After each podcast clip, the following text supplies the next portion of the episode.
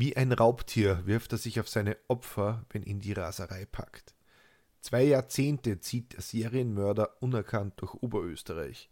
Er mordet, würgt und raubt. Seine Opfer verbrennt er meist. Am Ende sind sieben Frauen tot, bis eine Falle der Polizei zuschnappt. Willkommen bei Mörderische Heimat, dem Podcast über historische Kriminalfälle aus eurer Umgebung. Anhand von zeitgenössischen Berichten rekonstruieren wir hier die größten Verbrechen der Geschichte Österreichs und, wenn es geht, darüber hinaus. Und am Ende gibt's wie immer noch einen Klugschiss zum Schluss. Der heutige Fall führt uns in die drittgrößte Stadt Österreichs, nach Linz. In der Zwischenkriegszeit trieb ein Serienmörder hier sein Unwesen, der sieben Frauen und wenn nicht sogar mehr ihr Leben kostete. Zwei Jahrzehnte trieb er sein Unwesen und dabei hatte die Polizei den Mörder schon mehrmals festgenommen, musste ihn aber immer wieder laufen lassen. Das ist die unglaubliche Geschichte des Würgers von Linz. Der Mord in der Villa. Es ist der 29. Februar 1932. Die 17-jährige Hertha Jank kehrt vom Kindergärtnerinnenkurs in die elterliche Villa in St. Peter bei Linz zurück. Sie fand die Tür fest verschlossen vor, was an sich schon eigenartig war. Stundenlang wartete die junge Frau. Sie vermutete, dass ihre Mutter Luise noch beim Einkaufen war. Es vergehen weitere Stunden und in Hertha keimt der Verdacht, es könnte etwas passiert sein. Sie holt einen Schlosser zu Hilfe, der die Tür zur Villa öffnet. Dort findet Hertha ihre Mutter auf dem Schlafzimmerboden. Der Zipfel eines Knebels ragt ihr aus dem Mund. Sie ist tot. Die Kästen standen offen, die Wäsche war aus den Kästen gerissen, Schmuck und Bargeld fehlten. Alle Anzeichen sprachen für einen Raubmord. Der Mann der Ermordeten, der in Gmunden beschäftigt war, musste erst von dem Unglück, das die Familie getroffen hatte, telefonisch verständigt werden. Die polizeilichen Erhebungen und die ärztliche Untersuchung der Leiche ergaben, dass Louise Young nach einem erbitterten Kampf von dem Mörder erwürgt worden war. Nachbarn konnten angeben, dass sie zur voraussichtlichen Tatzeit einen Mann gesehen hatten, der mit vermummtem Gesichte von der Young-Villa kam, berichten die Mühlviertler Nachrichten damals. Die Polizei in der oberösterreichischen Landeshauptstadt beginnt fieberhaft zu ermitteln. Ihnen hilft die relativ genaue Beschreibung der Augenzeugen. Ihre Angaben werden mühsam mit der Evidenzkartei der Linzer Polizeidirektion abgeglichen.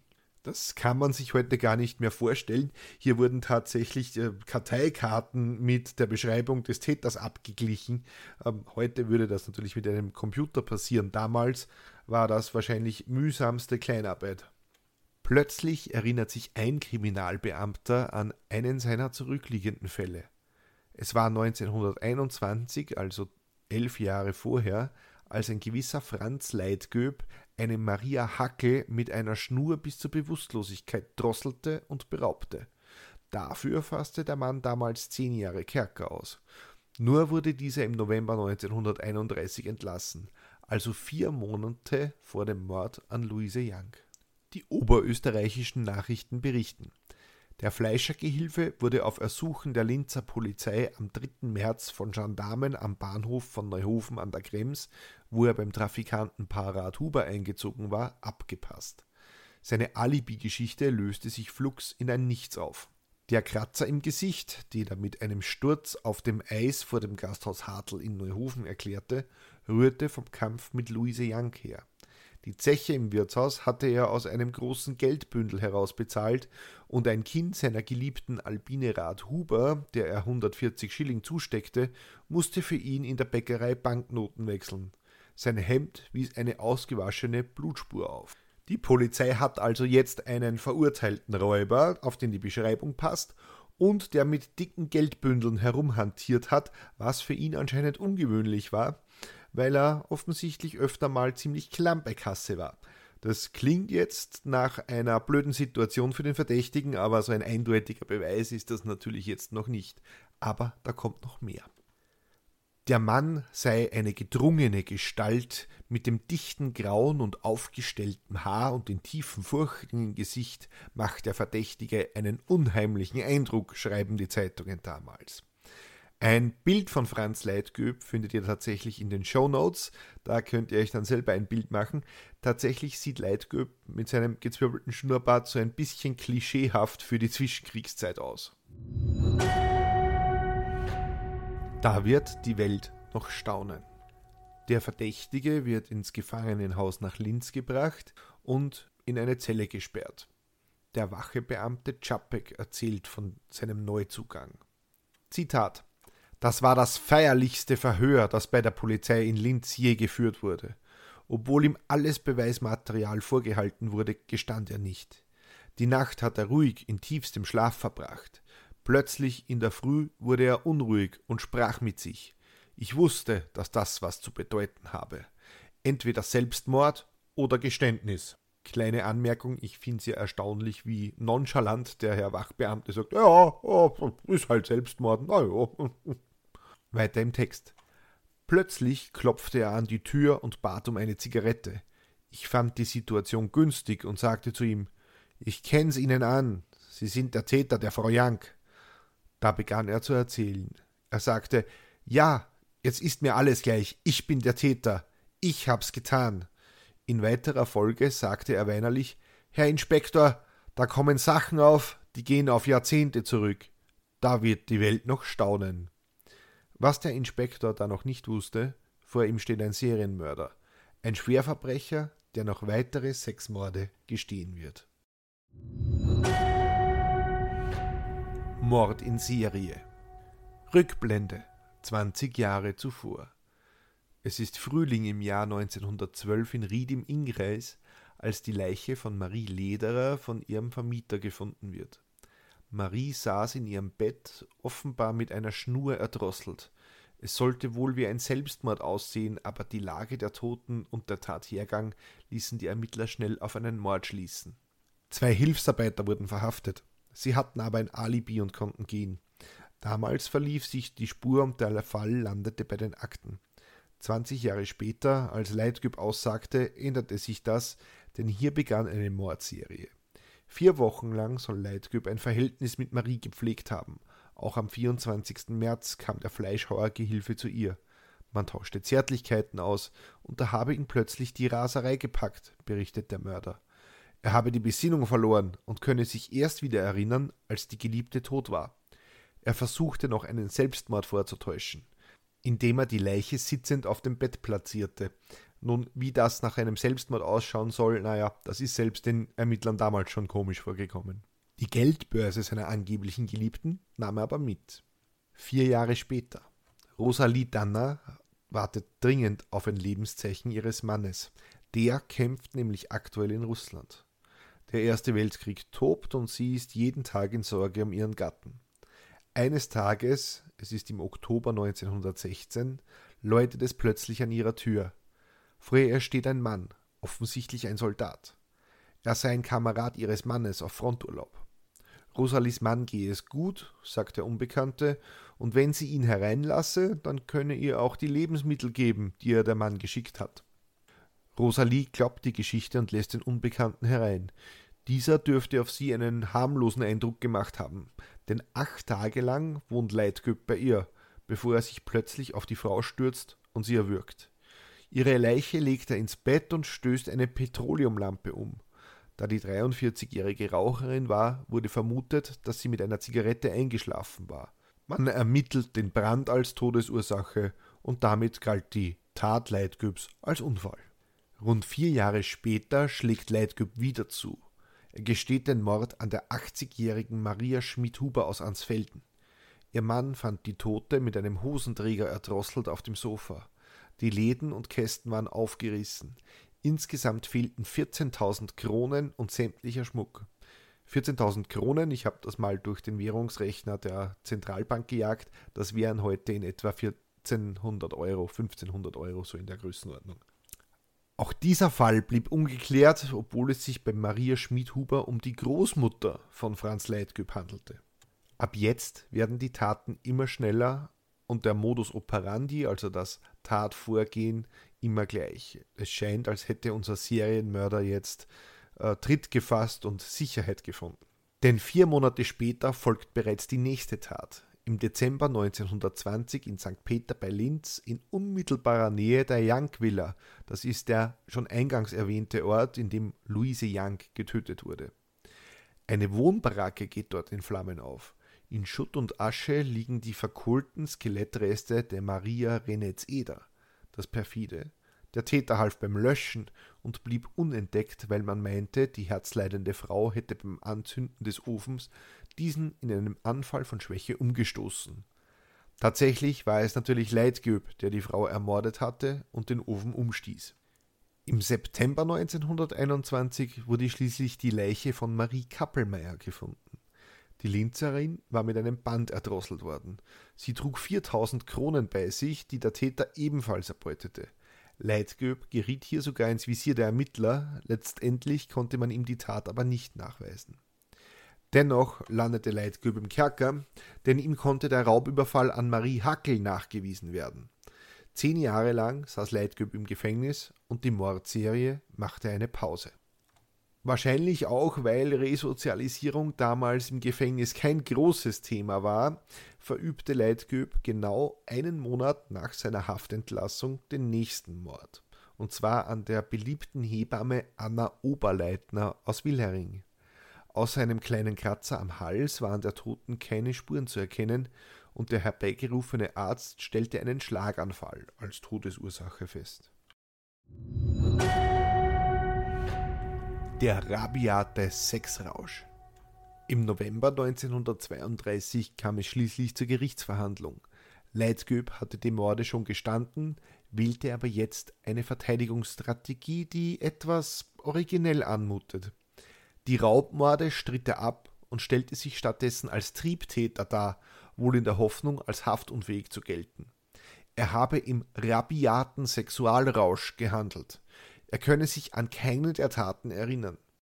Immer wenn es ihn stach, wie er sagte, dann tötete er die Frauen, kam aber erst nach der Tat zur Besinnung und geriet jedes Mal in Panik, als er die Leichen seiner Geliebten sah, denn er gab bei Gericht an, er hätte mit allen ein ausgeprägtes Liebesverhältnis gehabt.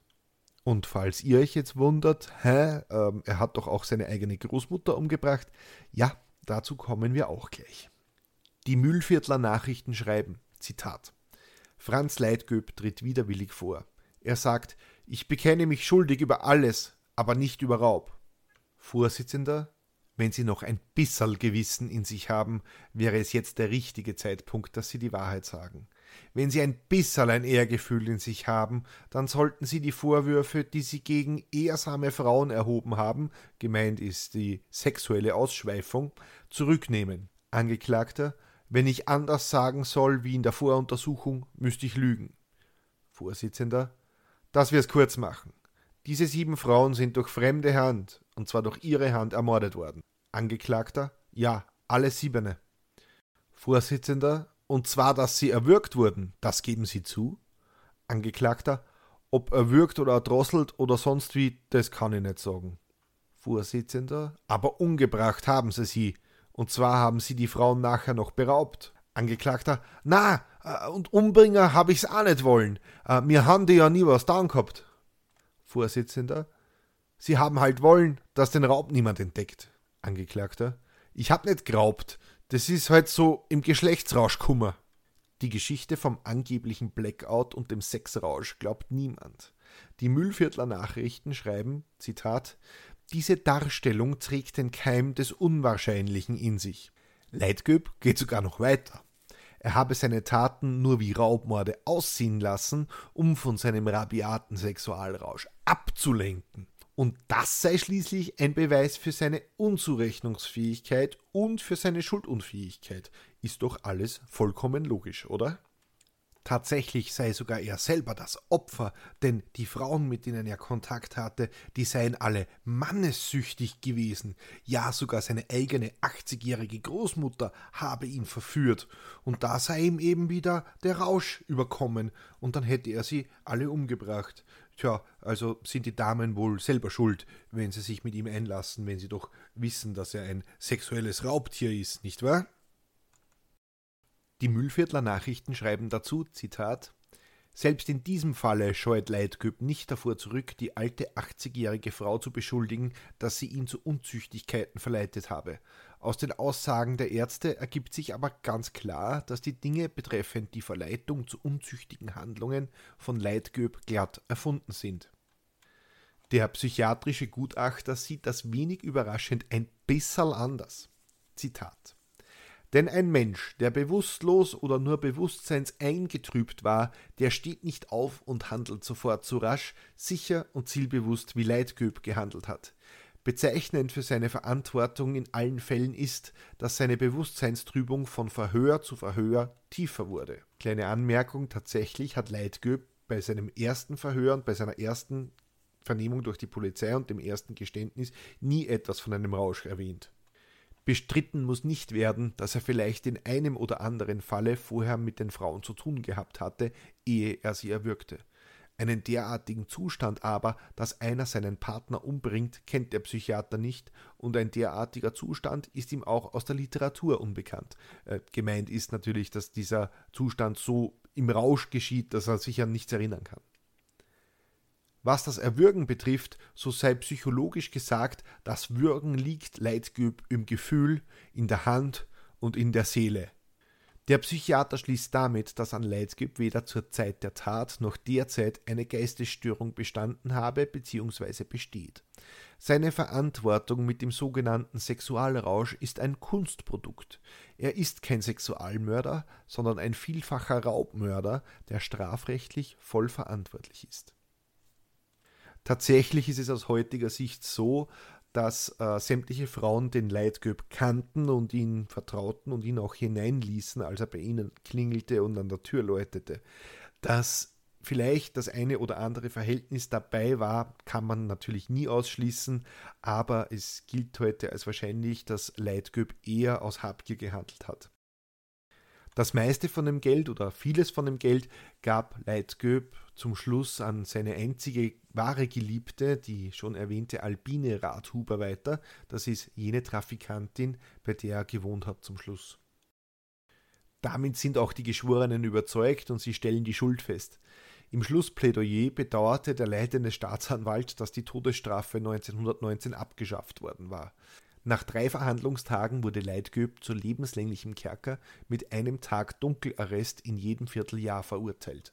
Was genau es mit Kerkerstrafen auf sich hat, das erfahrt ihr im ersten Teil von Mörderische Heimat. Da geht es um den Schlechter von Raps und wir schauen uns die Stra das Strafrecht in der Zwischenkriegszeit und bis in die 70er Jahre an.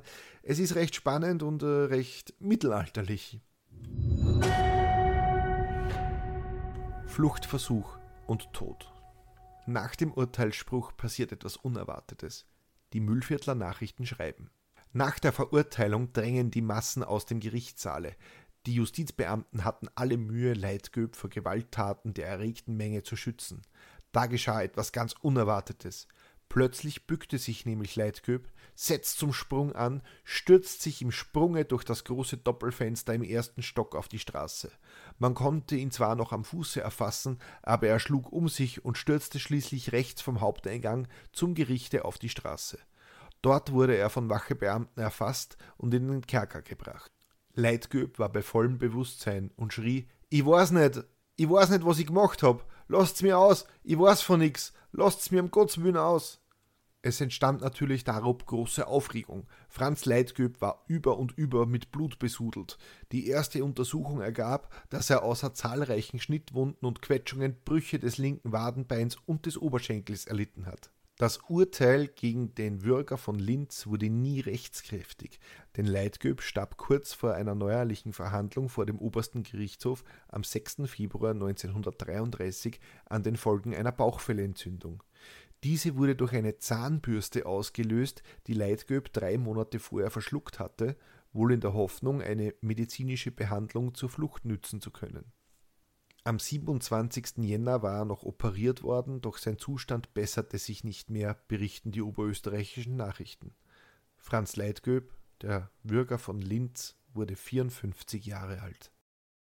Für die Recherchen habe ich unter anderem einen sehr guten Artikel der oberösterreichischen Nachrichten benutzt, der ist absolut lesenswert und sie nennen Leitgöb den Marquis de Sade in Lederhosen. Und ich finde, allein schon wegen dem Titel sollte man den Artikel lesen. Den Link findet ihr in den Show Notes. Klugschiss zum Schluss. Leichenbeschau. Der Fall Leitgöb führte zu einer Diskussion rund um die mangelhafte Leichenbeschau, denn wären die Morde als solche erkannt worden, hätte man den Täter früher überführen können. Gerade dieses Vorgehen bei der Leichenbeschau und dieses Schludrige dabei wurde kritisiert, denn meistens führt diese der praktische Arzt vom Land durch, ohne dass er dafür ausgebildet ist. Und die konnten die mit dem Polster erstickte Oma oder den mit Arsen vergifteten reichen Gatten eben nicht erkennen. Aber das hat sich natürlich heute schon gebessert und im Laufe der Zeit ist das alles viel professioneller geworden und äh, Morde werden natürlich in einer modernen Gesellschaft wie unserer nicht übersehen, gell? Naja, formulieren wir es vorsichtig, die Leichenbeschau hat seit den 30er Jahren keine großen Fortschritte gemacht. Österreichische Gerichtsmediziner gehen davon aus, dass mindestens 20 Morde im Jahr unentdeckt bleiben. Das liegt daran, dass immer weniger Leichen obduziert werden. Während 1984 noch 30.700 und Anfang der 2000er Jahre jährlich etwa 18.000 Obduktionen in Österreich durchgeführt wurden, so landeten 2017 nur mehr 8.913 Leichen auf dem Seziertisch. Genauer hingeschaut wird aktuell ohnehin nur noch, wenn glasklare Anzeichen auf Fremdverschulden gefunden werden. Also, wenn ihr kein Einschussloch in der Brust habt, na, Chance auf eine Obduktion eher gering. Dabei soll die Totenbeschau eigentlich genau das ja verhindern. In der Praxis nimmt die Totenbeschau hierzulande aber immer noch der örtliche Arzt vor und der ist dafür einfach nicht ausgebildet, Fremdeinwirkungen zu erkennen. Die meisten Toten werden nach einer Blickdiagnose und nach einem Pulsmessen zur Bestattung freigegeben. Universitätsprofessor Manfred Hochmeister vom Departement für Gerichtsmedizin an der Medizinischen Universität Wien warnt in seinem Buch Forensische Medizin vor Kostensenkungen in diesem Bereich, denn diese gehen zu Lasten der Rechtssicherheit. Denn spurenarme Tötungsdelikte sind ohne eine spezialisierte Ausbildung einfach nicht zu erkennen. Wenn euch das interessiert, kann ich das Buch von Sabine Rückert sehr empfehlen. Das heißt, Tote haben keine Lobby und sie beschreibt darin eine ganz ähnliche Situation in Deutschland. Und wenn euch der Name bekannt vorkommt, ja, das ist die Dame von Zeitverbrechen. Zum Schluss noch ein bisschen Hausmeisterei. Ähm, das Feedback zur ersten Folge von Mörderische Heimat war großartig. Vielen Dank dafür. Ich wurde auch auf einen kleinen Fehler hingewiesen. Ähm, das tschechische Dorf, in dem der Mörder in der letzten Folge gefasst wurde, heißt vermutlich nicht Döschen, so wie ich das gesagt habe, sondern eher Döschen. Ähm, tut leid, aber zu meiner Verteidigung sei gesagt, ich komme auch aus einer Gegend, wo wir Großradieschen zu einem Ort sagen. Und das war sie, die zweite Episode von Mörderische Heimat. Vielen Dank fürs Zuhören. Ich hoffe, ihr hattet sehr viel Freude dabei und euch hat es gefallen. Mir jedenfalls macht das Vorbereiten unheimlich viel Spaß. Und ich habe auch schon eine Idee für die dritte Folge. Die gibt es dann nächste Woche am Samstag. Wenn ihr diesen Podcast unterstützen wollt, ich habe auch eine Steady-Seite eingerichtet. Da könnt ihr mir einen Euro oder zwei in den Hut werfen. Das ist aber natürlich überhaupt nicht nötig. Es ist ja mehr ein Hobbyprojekt. Freuen würde ich mich trotzdem. Danke vielmals für eure Aufmerksamkeit und wir hören uns nächste Woche.